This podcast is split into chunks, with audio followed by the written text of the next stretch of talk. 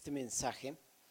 Y, y es precisamente relacionado con lo que yo acabo de compartirles esta mañana.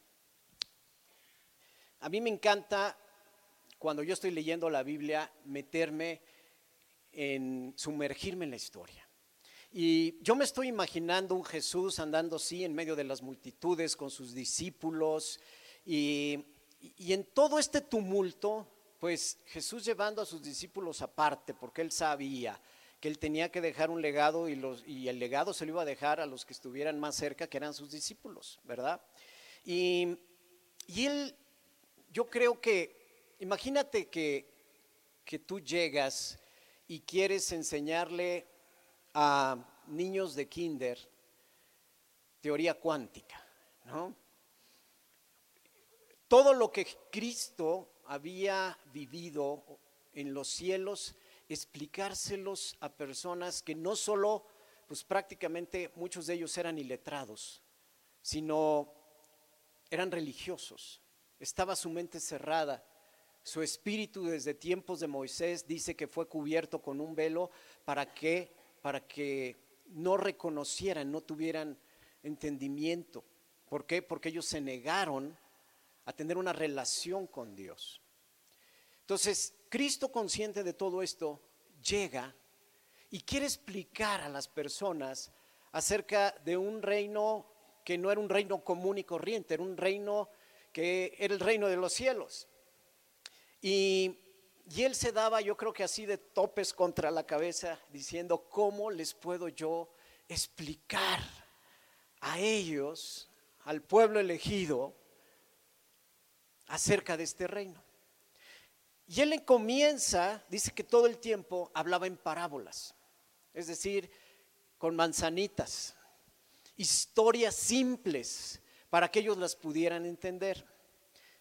Pero después incluso con manzanitas, llega un momento en donde la gente le sigue sin entender. Y él expresa esta frase que, que, a mí realmente me deja impactado. En Marcos 4:13 dice, si no pueden entender el significado de esta parábola, ¿cómo entenderán las demás? Ya no podía reducirse a un nivel más bajo para poder explicar. Y estaba la frustración de Cristo, ¿sí? Y, en este tiempo de, de frustración hay pocas veces donde, por más de que el hombre sigue investigando y sigue haciendo grandes avances en temas de la ciencia, hay una feria muy importante que se produce cada año, que es una exposición en Las Vegas que se llama el CES, donde se presentan los avances más importantes de tecnología y de entretenimiento y de todo lo que es ciencia en este evento. Y están cientos y miles y miles de, de, de booths, de, de stands, donde tú vas y los visitas y realmente dices, wow, esto quedas asombrado y cautivado por todo lo nuevo que viene. Este último en este año, por ejemplo, se presentaron las nuevas pantallas de televisión que ya son enrollables. Imagínate a lo que ha llegado la ciencia. Y lo que nos falta todavía por ver. ¿Sí? Y todo eso pues nos sigue cautivando. Pero aún con todo este avance de ciencia, no podríamos entender ni siquiera la mínima parte de lo que Jesús vino a querer explicar si nuestro espíritu no ha sido activado, si no hemos realmente nacido de nuevo. Uno de los filósofos más importantes de la antigüedad, que fue Sócrates, él expresó una gran verdad y era alguien muy sabio y dijo, yo solo sé que no sé nada. ¿Cuántos saben esa, verdad? Era maravillosa en la escuela, yo, no, yo solo sé que no sé nada. Y era expresar prácticamente su nivel de incompetencia para entender todo lo que estaba sucediendo en ese mundo. Y esto fue hace más de 2500 años. Hoy podemos volver a decir, yo solo sé que no sé nada. Porque mientras más avanza la ciencia, más nos damos cuenta que no sabemos nada. ¿Sí o no? y que mientras más investigas, más te das cuenta que hay un Dios atrás de todo. Y cada científico que ha investigado más y más y más se da cuenta que tuvo que haber algo más grande, un creador que fue el autor de aquello que él o que este equipo que está con ellos está investigando. Así es que nosotros tenemos un gran reto en este tiempo y para poder entender las cosas de Dios, la única forma de poderlo hacer es a través de nuestro espíritu. Y eso es lo que sucede cuando nosotros recibimos a Jesús. Nuestro espíritu es activado y nuestra manera de pensar y de ver las cosas desde el mundo espiritual cambia completamente, porque es como ponerse otras gafas, ¿sí? Y, y es muy curioso porque me ha tocado que llegan personas y sobre todo en relaciones, en pareja, y vienen a reclamarme y me dicen, oye, es que me cambiaste a mi novia. ¿Cómo que te cambiamos a tu novia? Sí, me cambiaron. Tú y tu iglesia me cambiaron a mi novia. Haz de cuenta que estoy ahorita con otra persona. Y ustedes tienen la culpa. Yo no sé qué le hicieron. Le dije, bueno, primero no es ni soy yo ni es la iglesia, sino es Jesús, es Cristo. Porque cuando llegas a Cristo, viene precisamente un nuevo nacimiento. Tu espíritu es activado y eres transportado a otra manera de ver las cosas. Y por eso solamente desde aquí podemos ver que realmente la historia o la verdad del yugo desigual es una realidad. Porque comienzas a hablar en otro lenguaje. Y él me lo explicó de una forma simple. Ella práctica, yo ya no le entiendo lo que habla, ni cómo habla, ni cómo se expresa. Yo sé que ella me ama, pero ya no podemos tener una conversación. Y hay veces en que tenemos ese mismo reto nosotros que Jesús tenía. Y yo creo que cuando te metes tanto con Dios, tu manera de pensar es tan diferente que ahora el reto es cómo le hago para poder nosotros poder explicar lo que yo estoy viviendo, lo que Cristo me ha comunicado, lo que Cristo me ha revelado. Y ese es el gran reto que tenemos, porque ya no puedes llegar con una persona y decirle, es que tu problema es que estás pecando por tu concupiscencia. Imagínate esa palabra, no entiende nada. ¿Qué es eso de la concupiscencia?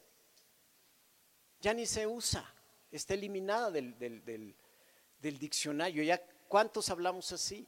¿verdad? Entonces, nuestro reto hoy es cómo podemos transportar todo lo que Cristo ha hecho en nuestras vidas de una manera no religiosa y hacerlo como Jesús lo hacía, de una manera normal, para que la gente lo pueda llegar a entender. ¿Sí? Y poderlos tomar de donde están y poderlos llevar a entender lo que nosotros estamos viviendo a través de haber nacido de nuevo. Y la única forma de hacerlo es sobre todo mostrando tu testimonio, mostrando que Dios ha hecho cosas en tu vida. Y las personas se dan cuenta así. Y así como fue con este novio donde dice me la cambiaron, pues sí. Malo cuando después de muchos años la sigo viendo igual o lo sigo viendo igual. Pero cuando Cristo llega, a fuerzas tiene que haber un cambio, una transformación nuestra manera de hablar y nuestro lenguaje entonces comienzan a ser diferentes. Ahora, en realidad no sé si tú te has puesto a pensar, pero ¿qué es lo que verdaderamente asombró a Jesús o puede asombrar a Dios? Así como a nosotros nos asombran los nuevos inventos de la ciencia, a Dios eso no lo apantalla, no lo asombra.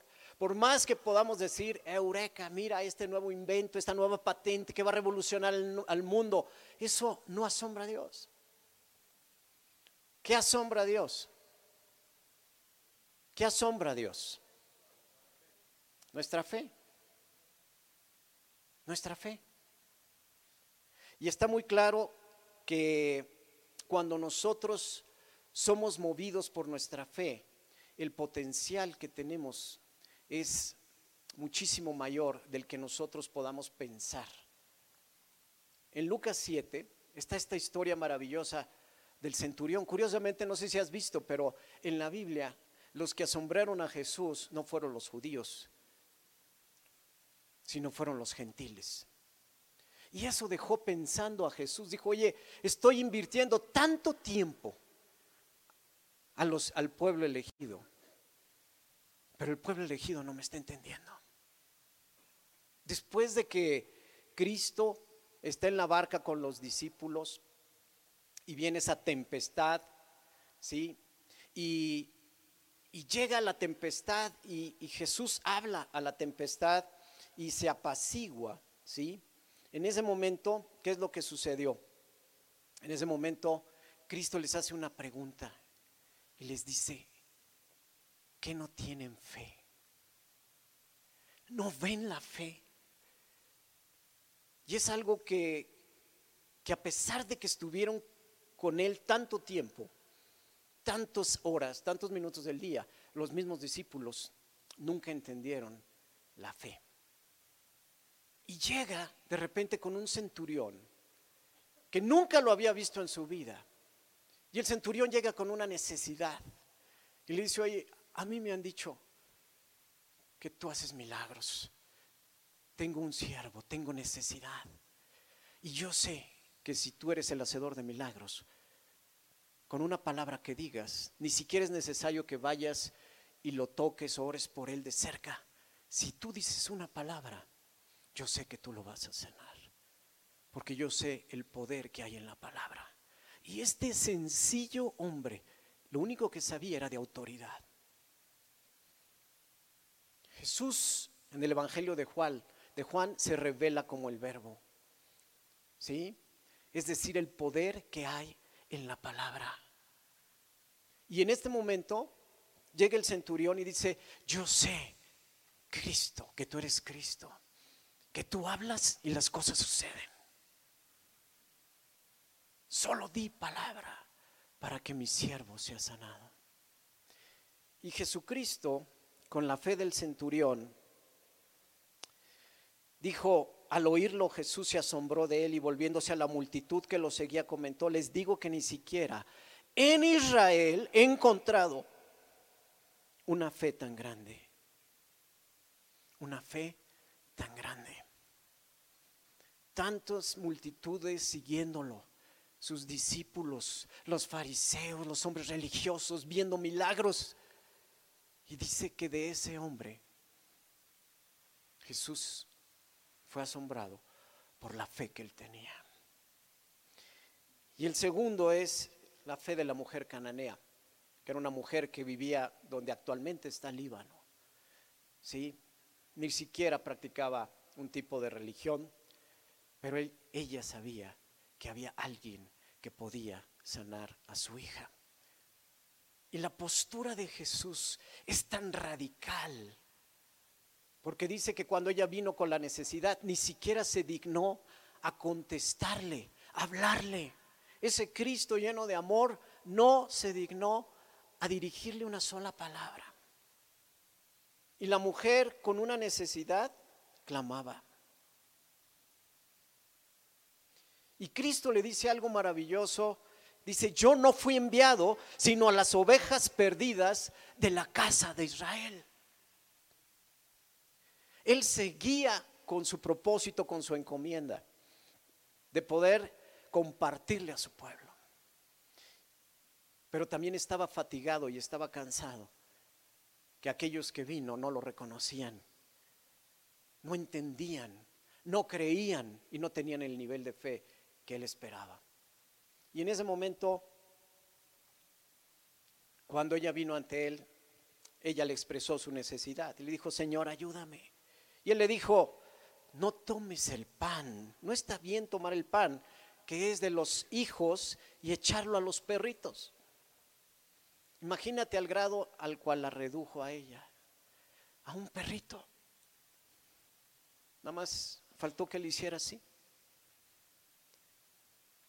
Cristo mismo hablándole así a una persona. Yo no sé si tú te has puesto a pensar el grado de, tal vez lo podemos llamar de despotismo, pero él estaba enfocado en su propósito. Pero ella, ella lo hizo cambiar de opinión en la manera en la cual llegó. Y su corazón, fíjate el corazón de ella, dice, cierto Señor, no voy a discutir eso. En pocas palabras, yo no soy digno, yo no soy digna. Pero aún los perritos comen de las migajas que caen de la mesa de sus amos. ¿Y qué le dijo Jesús? Ah, ah, mujer, tienes mucha fe, tienes mucha fe. Casi yo creo que se volteó con los demás. Este es el corazón que ustedes deben de tener, pueblo de Israel. Escúchenla a ella, escuchen al centurión, que sin conocerme a mí, sin saber que había un Mesías, su fe es mucho mayor que todos, que toda junta la de ustedes. Qué increíble, qué increíble. Entonces, es por ello que cuando estamos viviendo nosotros situaciones extremas, tenemos que buscar asombrar a Dios con nuestra fe. Lo peor es someterte a la circunstancia. Cada prueba fue hecha para sobrepasar y asombrar a Cristo con tu fe. ¿Lo crees? Y Dios nos pone un buffet de pruebas todos los días en nuestra vida. De la que queramos te puedes servir. Hay enfermedades, hay imposibles, hay situaciones en las cuales, como dijo alguna vez el apóstol Santiago, yo quisiera salir corriendo de aquí. David también lo dijo, quisiera tener alas y volar muy lejos. Y era el rey David. Imagínate, el mismo Jesús en el Getsemaní, en la pruebota, si puedes, pasa de mí esta copa, pero que se haga tu voluntad. Y hoy cada uno de, nosotros, cada uno de ustedes está teniendo pruebas. Pruebas, tu prueba es muy diferente a la prueba que está teniendo la persona que está al lado. No importa lo cercano que sea, porque las pruebas Dios las hizo personalizadas y son maravillosas. Nuestra manera de ver las pruebas de cada uno de nosotros son completamente diferentes. Y sabes qué? A lo mejor la prueba para uno de tus hijos, tú la puedes decir, ay, si eso yo lo pasé facilito, hasta con 10. Pero tu hijo o tu hija están sufriendo con eso. Y hay veces que lo mismo sucede con la persona que está a un lado. Y dices, ay, esa prueba, si a mí ni trabajo me costó. Y lo mismo va a decirte la persona que está a tu lado, ay, pues esa prueba que tú estás pasando a mí tampoco. Pero Dios, ¿qué hace? Jesús, ¿qué hizo? Puso el dedo justamente donde duele, donde sabe que ahí, ay, no, ahí no, está bajito, no, no, ahí, ahí, ahí, como cuando están dando un masaje, ay, ay, ay, ay, aquí, aquí, ahí, sabe ¿Por qué? Porque lo está sintiendo, lo está llevando, está poniendo el dedo y es un experto en decirte el terapista, aquí, ay, ahí, ¿cómo le hiciste? No me digas, no me digas dónde te duele. Yo sé dónde te duele. Y pone el dedo donde te duele. Y esa prueba necesita ser superada. Y nuestra decisión es, o me sigo quejando y lo sigo trayendo, y nada más me acomodo, ¿verdad? O, me pongo algo así para ya no moverlo, porque ahí, ahí me duele. Ahí no, espérame, ya. Me pongo ahí, ¿cómo le llaman esto que te pones? ¿Cómo? Un cabestrillo, ¿no? Y te pones tu cabestrillo porque sabes, no, ahí ya mejor prefiero traer el cabestrillo para no mover. Porque sabes que ahí te duele.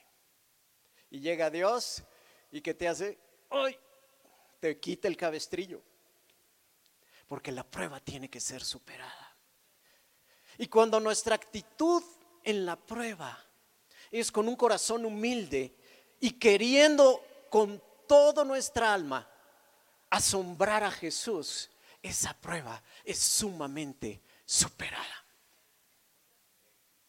¿Sabes por qué?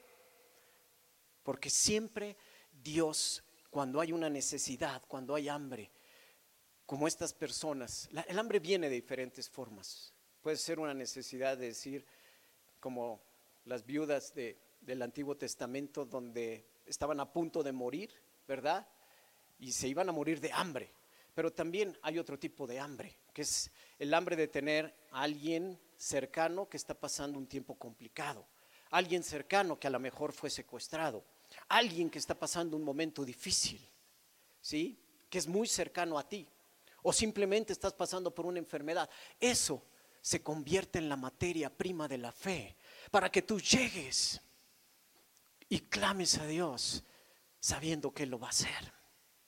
Y cuando Dios ve ese corazón, y cuando tú parece que ya estás en el momento extremo donde ya no hay nada que hacer, Dios llega y pone una vasija más para que su aceite y su unción sigan fluyendo. Y por eso Dios nos puede decir, pruébame, pruébame. Y tú dices, no, es que eso está muy complicado, Señor. Ahí no. Otra sí, pero esta no. Pruébame. Y esta mañana yo siento que, que muchos están teniendo ese reto delante de ustedes. Y están a veces pasando tiempos de desesperación porque lo que han estado esperando no se ha cumplido en sus vidas. Están pasando momentos de estrés. Están pasando situaciones tan complicadas que dicen, ¿cómo voy a salir yo de esto? Y es muy bonito aquí cuando estamos cantando una buena canción acerca de Así es como peleo batallas. Pero sales allá afuera y así es como peleo batallas. Esa hay que cantarla también afuera cuando estamos pasando la prueba. ¿Cuántos se atreven a cantarle así en medio de que te den una noticia donde te digan, oye, pasó un accidente, pasó una situación complicada. ¿Cuántos se atreven a decir, así es como peleo batallas? Oiga, su hijo tuvo un accidente. Así es como peleo batallas. Ah, ¿verdad? Ahí es donde tenemos nosotros que emplear lo que estuvimos practicando en este lugar. ¿Sí o no? Y ese músculo se tiene que estar ejerciendo todos los días. Porque como cristianos queremos siempre asombrar al que dio la vida por nosotros, que fue Jesús. ¿Cuántos quieren asombrar realmente a Cristo? Levanta tu mano esta mañana. ¿Cuántos quieren asombrar a Jesús? Que Él te ve y te diga, wow. Así como dijo Dios, Él, este es mi hijo amado en quien yo me complazco. ¿Tú crees que Dios dice, ah, de manera religiosa, sí, este es mi hijo amado, en quien yo quiero, en quien yo me complazco. No. ¿Tú crees que Dios no dice, yes, mi hijo amado, estoy orgulloso de él, porque nos hizo a su imagen y semejanza? Y por eso de David dijo un hombre conforme a mi corazón. Y el corazón de David era un hombre que traía sus altibajos, y en los salmos tú puedes ver, quiero salir volando como un ave, pero después diciendo, todo, todo, todo lo puedo con este Dios tan grande que tengo conmigo. Y Él no me va a dejar caer. Ve, todos los salmos son así, sabiendo y estando consciente y reconociendo la circunstancia que están enfrentando, pero sabiendo que Dios está con Él. Y eso es lo que marca la gran diferencia en cada uno de nosotros. La diferencia no la marcan las pruebas, sino la forma en la cual tú ejerces tu fe en cada prueba. Y cada prueba es diferente y está hecha a la medida para ti, como tus zapatos. Como dicen los italianos, me quedó la pasta al dente. Así nos da Dios las pruebas, al dente, hechas pero a la medida para ti. Y es maravilloso saber que Dios tiene un diseño y en su taller está diseñando ya la siguiente prueba para tu vida. ¿Por qué? Porque Él está expectante de que lo asombres. Dice que el libro de Crónicas dice que todos los días recorre Él la tierra con su mirada, buscando corazones justos. Y un corazón justo es aquel que quiere agradarle, que quiere asombrarlo. Y cuando comenzamos a vivir nuestra vida queriendo asombrar a Jesús, créeme que la manera como ves las pruebas va a ser muy diferente. Porque las vas a ver con gozo. No que no te deje de doler, no que no te deje de, de llevar a extremos, incluso hasta que llores, pero ¿sabes qué?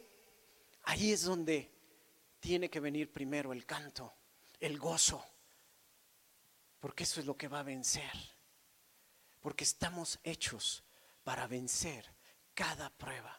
¿Tú sabías eso? A Dios no lo preocupa un solo problema. Cuando viene un problema, Él prácticamente, cada prueba que diseñó en su taller, también viene con una solución y viene con un plan. Por eso él dice en Jeremías 29, yo sé los planes que tengo para ti, para siempre darte un futuro y una esperanza. Qué maravilla, ¿no? ¿Sí o no? Despierta a la persona que tienes a tu lado. ¿eh? Dile, sal de tu zona de confort ya.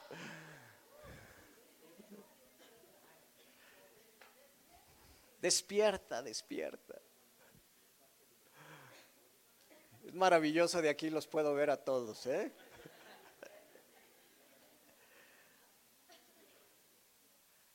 Solo Santiago lo expresa para mí de la mejor forma. Dice, gócense en las pruebas. Y lo igual lo dijo Pablo, gócense, gócense, gózate en las pruebas. Y ahora con esta nueva casa no sabes cómo Dios me ha probado todos los días, todos los días, cada hora, cada instante, salen cosas nuevas. Y Dios me lo sigue repitiendo, gózate, gózate, gózate. Porque si no sales con una lápida peor que la del pipi, aquí atrás de tu espalda y te vas arrastrando. Porque la vida te va llenando de más. Pero cada prueba que superes, te puedes voltear a ver y dices, yo ya la pasé. Y cada prueba superada se convierte en un testimonio. Y cada testimonio se convierte en una parábola para una persona que está esperando escuchar tu historia de cómo venciste esa prueba que él también o ella está pasando en ese momento. ¡Qué maravilla! Si vemos la vida así, entonces por eso decimos, gracias Padre por la siguiente prueba.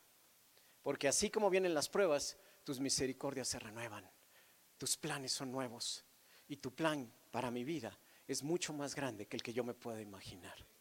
Y así es nuestra vida en Cristo, llena de aventuras, llena de pasión, llena de fuego, llena de hambre, de lo asombroso.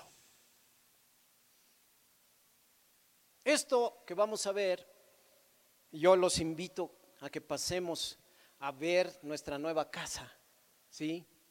Es por la fe que estamos teniendo todos en un sueño de Dios. Y cuando tú te unes, te fusionas a los sueños de Dios, prepárate, porque eres parte de algo mucho más grande. Y tú puedes tomar dos decisiones. Está muy difícil, eso que mejor lo hagan otros. O como en la Cruz Roja, ya cooperé, hermano. O decir, ¿sabes qué? Soy parte, me invitó. Van a pasar cosas aquí maravillosas. Yo me uno porque sé que Dios está en esto. Y el mejor lugar donde siempre podamos estar es donde Dios está bendiciéndolo. Dios lo está bendiciendo. Y hoy lo va a hacer con cada uno de nosotros. Todos sus ojos a lo mejor hoy están puestos al frente, pero los ojos de Dios están aquí puestos en ustedes. Y yo también, yo mis ojos están puestos en Él. Y le doy tantas gracias a Dios. Porque sabes que, ¿cuántas obras Dios quiere levantar el día de hoy? ¿Cuántas personas que quieren hoy servirle? Y la única manera de servirle no es decirle, sí, envíame a mí, yo iré, sino es asombrando a Dios con tu fe. Porque cuántos en el camino se tropiezan, tiran la toalla. Cuántos se desesperan y dicen, híjole, es que no veo aquí lo que yo esperaba ver. Pero sabes que es, tenemos un reto bien grande. Y es lo que les digo a cada uno de ustedes. ¿Qué esperamos que suceda en ese lugar? Podemos poner todos los pretextos. Ay, es que falta esto, falta el otro, no, nos, no está esto. O lo podemos ver como una gran oportunidad para que yo me levante con la fe que Dios ha puesto en mí y hacer lo que Dios me ha llamado a hacer. Esta iglesia es una iglesia renovada porque vamos a hacer algo que ninguna otra iglesia está haciendo hoy en día, que es evangelizar por nuestro llamado. Es, no, no es aquí, mira, aquí está nuestro equipo de evangelistas, no, porque en ese momento se segrega la iglesia. Estos son los evangelistas, estos son los profetas, estos son los maestros, ah, estos son los de acá. Espérate, Cristo viene por una novia, no por una mano, un brazo y una pierna. Y esto se hace en equipo. Y cuando lo comenzamos a hacer en equipo, los dones y talentos que cada uno tiene se combinan para hacerlo asombroso como cuerpo. Y es maravilloso trabajar así, porque tú sabes hacer mucho mejor que yo lo que yo no sé hacer. Y eso es formidable, porque en cada uno de ustedes se vuelven contribuyentes mayores, y no el lenguaje del SAT, contribuyentes mayores para la obra de Dios. ¡Qué maravilla! Entonces ya no es, ay, es que en esta iglesia no encuentro lo que yo buscaba. No, levántate. Levántate, porque Dios está esperando que te levantes, que tengas un corazón como el de David y te valga gorro todo y diga, mira, yo le voy a bailar a mi Dios. Y no importa lo que los demás estén diciendo de mí, yo lo voy a hacer, no voy a esperar a que, ay, es que no existe esto, no hay esto, no hay el otro. No, levántate y hazlo. Porque estamos en un tiempo maravilloso y no es que la iglesia te lo ofrezca, sino que tú se lo ofrezcas a la iglesia. Y ahí es donde se vuelve esto perfecto ante los ojos de Dios. ¿Por qué? Porque tú eres el único que puedes asombrar a Dios en esto.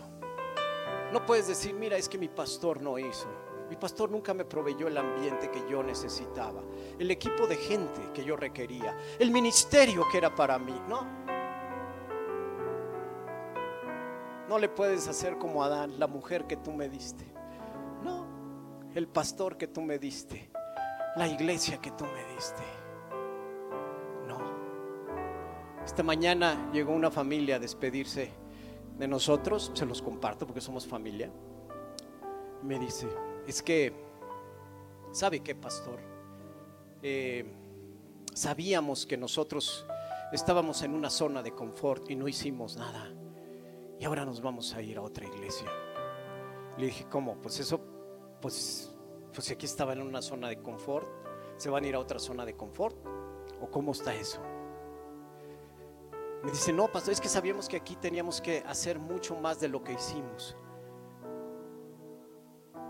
Pero nuestros corazones no estaban listos y nos vamos a ir a otra iglesia donde encontramos ya, y así tal cual como otra zona de confort.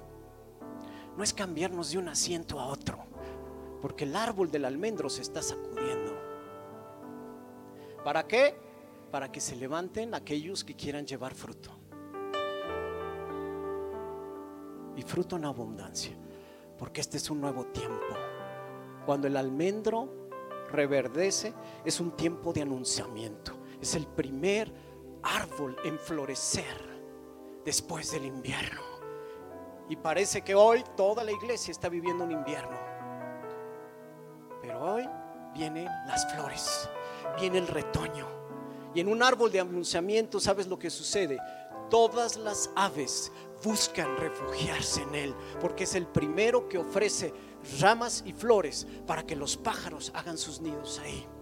Y hay muchos pájaros que hoy están buscando dónde, porque es imparable lo que el Espíritu Santo está derramando en este tiempo. Se está derramando sobre toda carne. Y cada vez más la gente quiere conocer de lo espiritual. Tiene hambre porque su espíritu ya fue activado. Y la iglesia no puede quedarse pasiva, ni estática, ni en zona de confort. Tiene que activarse. Y nosotros estamos plantados en la mejor tierra porque tenemos el Padre que ya la preparó, Él es el leñador, puso la mejor tierra, el mejor clima, la mejor agua, los mejores nutrientes, para que nuestra hoja no caiga y demos fruto en abundancia. Y así es, y se vuelve a repetir. Antes de quejarnos tenemos que ver, oye, y si nadie lo ha hecho, no seré yo el que lo tengo que hacer. Qué padre que todos pensemos así. ¿Sí o no? Porque esa es la fe que asombra a Dios. Esa es la fe que asombra a Dios. Y en ese momento, ¿sí? Podemos tener el ministerio, la iglesia y cumplir el propósito que todos hemos anhelado. Porque no es esperar a que alguien más lo haga, sino es yo que estoy haciendo por lo que Dios está bendiciendo en este tiempo. Amén. Amén. Yes. Este es el almendro, ¿sí? Una iglesia donde las vidas son transformadas. ¿Y de qué depende que las vidas sean transformadas? No del pastor, sino de que todos compartamos lo que Dios ha hecho en tu vida para que la gente pueda decir, yo quiero eso. Yo quiero de eso. Yo quiero de eso. Es el tiempo, iglesia es el tiempo. Nos despedimos de este lugar, le damos gracias a Dios por este lugar, pero hoy llega un nuevo tiempo. Es un tiempo donde cada uno va a ser llamado y Dios va a ser insistente en esto. Dios te va a agitar y te va a decir, es el tiempo, es el tiempo, es el tiempo, porque solo hay una vida y la vida pasa rápido. Es el tiempo. Estamos en el tiempo. Hagámoslo. Hagámoslo juntos, sin criticar a lo que Dios está bendiciendo y sin criticar lo que otros están haciendo. Levantémonos, iglesia. Levantémonos. Amén. Es el tiempo.